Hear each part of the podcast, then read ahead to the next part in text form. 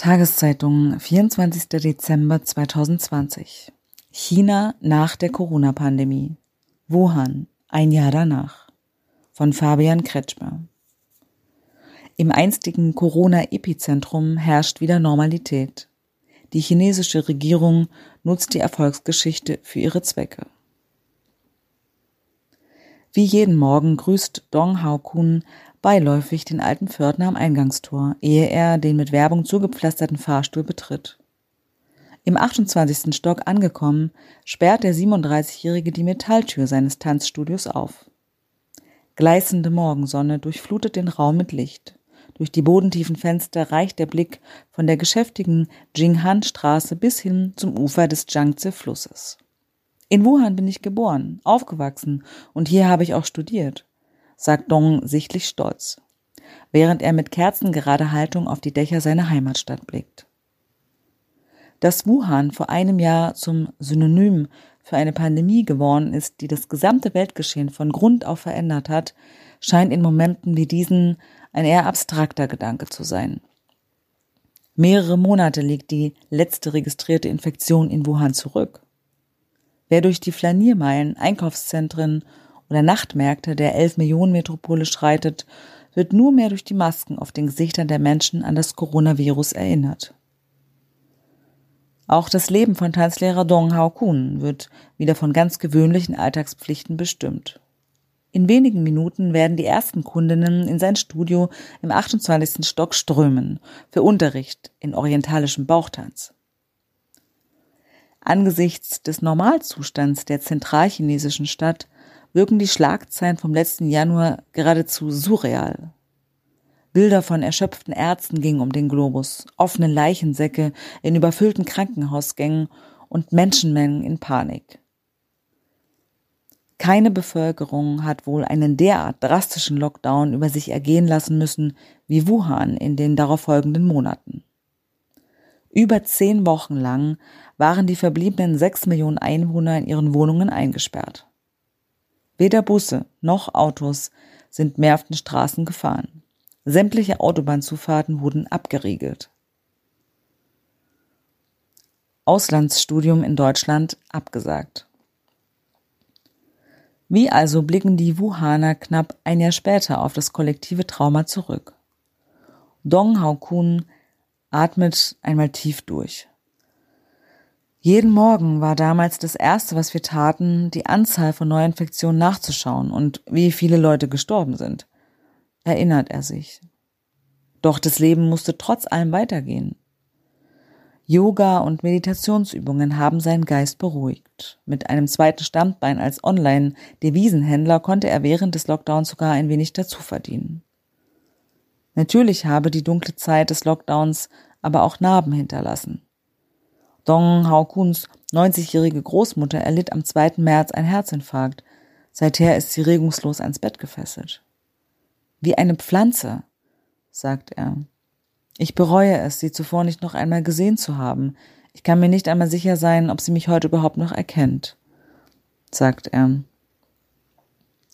Nur ein Steinwurf von Dongs Tanzstudio entfernt zeigt sich Wuhan, eine selbst in China eher unscheinbare Industriestadt von seiner charmantesten Seite. Im alten Kolonialviertel werden die begrünten Gassen von historischen Art Deco Gebäuden und Street Art Kunstwerken gesäumt. Am Flussufer des Yangtze lassen Senioren ihre bunt bemalten Drachen steigen und im Geschäftsviertel des Bezirks Hankou ziehen hunderte Baukräne neue Wolkenkratzer in den blauen Dezemberhimmel. Erst bei näherer Betrachtung kann man die geschlossenen Ladenzeilen erkennen von Geschäften, die den Lockdown nicht überlebt haben. Letztes Jahr hatten wir noch feste Ziele und Träume im Leben, aber jetzt geht es erstmal ums Überleben, sagt Wang Jun, ein schlachsiger 20-Jähriger, der sich vor allem für amerikanischen Basketball, deutsche Sportwagen und ausgefallene Sneakerschuhe interessiert. Kurz vor dem Lockdown hat Wang sein Diplom zum Kfz-Mechatroniker abgeschlossen. Im Sommer hätte er nun für seinen zweiten Abschluss an die Fachhochschule Stralsund gehen sollen. Die Pandemie, die mittlerweile in Deutschland wütet, hat ihm jedoch einen Strich durch die Rechnung gemacht. Viele von Wang Juns Klassenkameraden aus Wuhan, die ebenfalls nach Europa wollten, mussten ihre Pläne auf Eis legen. Ein ironischer Schwenk der Geschichte. Einige haben sich in der Zwischenzeit von der Armee verpflichten lassen, sagt Wang. Narrativ ohne Grautöne. Er selbst hat mit seiner Freundin im Souterrain eines englischen Jugendstilhauses ein hippes Wohnzimmercafé eröffnet. Die beiden bieten Latte Macchiato und Franziskaner Weißbier an. Viele Gäste kommen aber vor allem wegen Mau Mau, Xiao Di und Boss, drei ehemaligen Straßenkatzen. Während Wang Jun gerade Nürnberger Bratwürste zubereitet und von seinem Lieblingsbasketballteam der Golden State Warriors spricht, lässt er wie beiläufig einen bemerkenswerten wie archetypischen Satz fallen. Durch den Lockdown haben wir gesehen, dass das chinesische System sehr gut darin ist, eine Pandemie zu meistern. Viele Ausländer reden zwar von Freiheit und dass sie jeden Tag raus müssen, aber das Ergebnis ist, dass man so das Virus eben nicht kontrollieren kann. Wang steht bei weitem nicht alleine mit seiner Meinung da. Während in fast jedem Land der Welt die chinesische Staatsführung im Corona-Jahr an Sympathiepunkten eingebüßt hat, konnte sie innerhalb der eigenen Landesgrenzen ihre Stellung weiter festigen. Wegen, nicht trotz der Pandemie. Natürlich lässt sich ein Jahr nach Ausbruch des Virus festhalten, dass Chinas Regierung mit ihren drastischen, aber unheimlich effizienten Maßnahmen das Infektionsrisiko im Land fast ausgelöscht hat. Seit Monaten registrieren die Behörden nur vereinzelte Ansteckungen, die sofort durch gezielte Lockdowns und Massentests lokal eingegrenzt werden können. Darauf kann die Bevölkerung zu Recht stolz sein. Schließlich hat sie mit Disziplin und Gemeinschaftssinn zum epidemiologischen Erfolg erheblich beigetragen. Gleichzeitig jedoch zeigen die Lobeshymnen aufs eigene System auch, wie perfekt die Propaganda des Zensurapparats funktioniert. Denn die chinesische Regierung hat nicht nur das Virus kontrolliert, sondern ebenfalls das Narrativ darüber. Wuhans Kampf ist zu einer heroischen Erfolgsgeschichte ohne jegliche Grautöne erklärt worden. Erzählt wird diese eine halbe Autostunde nördlich von Wuhans Stadtzentrum entfernt, in einem überdimensionalen Messezentrum. Bitte sprechen Sie nicht mit Leuten, Interviews sind verboten sagt die Rezeptionistin, nachdem sie das Journalistenvisum des ausländischen Korrespondenten inspiziert hat.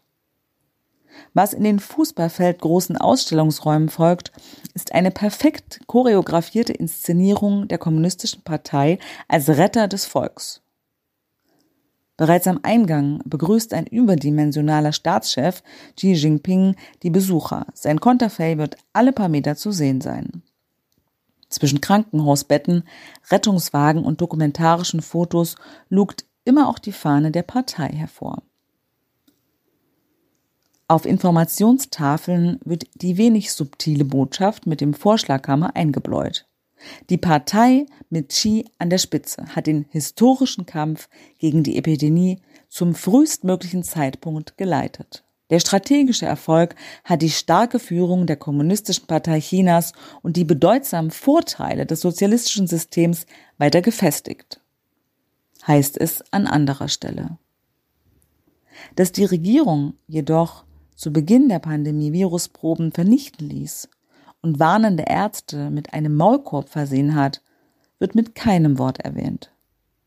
Auch die Bürgerjournalisten die lediglich aufgrund ihrer Berichterstattung in Wuhan seit Monaten in Gefängniszellen ausharren müssen, werden unter den Teppich gekehrt. Natürlich hat die Regierung nach dem Lockdown das Virus erfolgreich eingedämmt. Aber dennoch ist eine solche Ausstellung nichts weiter als eine vereinfachende Heldengeschichte, sagt die Sozialarbeiterin Guo Jing, die im letzten November nach Wuhan gezogen ist. Dass der Staat die Geschichtsschreibung über den Covid-Kampf vollständig kontrolliere, glaubt die 29-Jährige nicht. Die persönlichen Erfahrungsberichte, die die Menschen auf sozialen Medien veröffentlicht haben, werden nicht aus dem Gedächtnis verschwinden. Viele Geschichten haben trotz der Kontrolle und Zensur ihren Weg ins Internet gefunden. Normal, aber nicht wie vorher. Guo Jings Wuhan-Tagebuch zählte zu den populärsten Geschichten der Stadtbewohner. In 77 Einträgen hat sie die Zeit vom 23. Januar bis zum 8. April dokumentarisch festgehalten. Ich wusste nicht, was zu tun ist, als ich aufwachte und vom Lockdown erfuhr. Beginnt der erste Eintrag. Freunde haben mir dazu geraten, meine Vorräte aufzustocken. Reis und Nudeln sind beinahe ausverkauft. Nahezu ein Jahr später erzählt die Aktivistin von den gesellschaftlichen Nebenwirkungen jener Zeit. Der Lockdown hat meiner Meinung nach Frauen viel stärker getroffen. Angefangen bei den Haushaltspflichten und der Kinderbetreuung, die meist bei den Frauen hängen blieb, sagt Guo. Auch wenn es keine belastbaren Zahlen zu dem Thema gäbe, habe im Frühjahr auch die häusliche Gewalt deutlich zugenommen. Viele Ehefrauen seien während des Lockdowns ihren gewalttätigen Partnern hilflos ausgeliefert gewesen und viele Nachbarn hätten das Problem schlicht als Privatangelegenheit ignoriert. Mit Online-Webinaren hat Gu Jing versucht, die Öffentlichkeit zu sensibilisieren. Gemeinsam mit Bekannten haben sie Handbücher in der Nachbarschaft verteilt, um über Notruf-Hotlines zu informieren. Das Gefangensein in den eigenen vier Wänden gehört jedoch in Wuhan längst der Vergangenheit an. Selbst die Krankenhäuser operieren wieder auf Normalbetrieb, wie der Ortsbesuch in einem Universitätsspital im Süden der Stadt zeigt. Ein einzelner Pförtner mit roter Armbinde kontrolliert die Corona-App der Besucher. In der Eingangshalle warten Dutzende Patienten dicht an dicht gedrängt auf ihre Wartenummer. Eine Ärztin, die anonym bleiben möchte, führt durch die hektischen Gänge in ihr Büro. Dort stapeln sich die Geschenkpakete, welche sie von dankbaren Patienten nach wie vor erhält.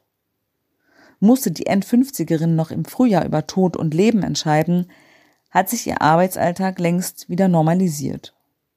Doch die Pandemie hat das Denken der Leute stark verändert, meint die Medizinerin. Freunde, die ich zuvor nur einmal im Jahr gesehen habe, rufe ich nun regelmäßig an. Auch mit meinen Kollegen treffe ich mich oft und weiß das zu schätzen. Und die Blume am Wegesrand, die ich wohl früher ignoriert hätte, schaue ich mir mittlerweile mit voller Aufmerksamkeit an.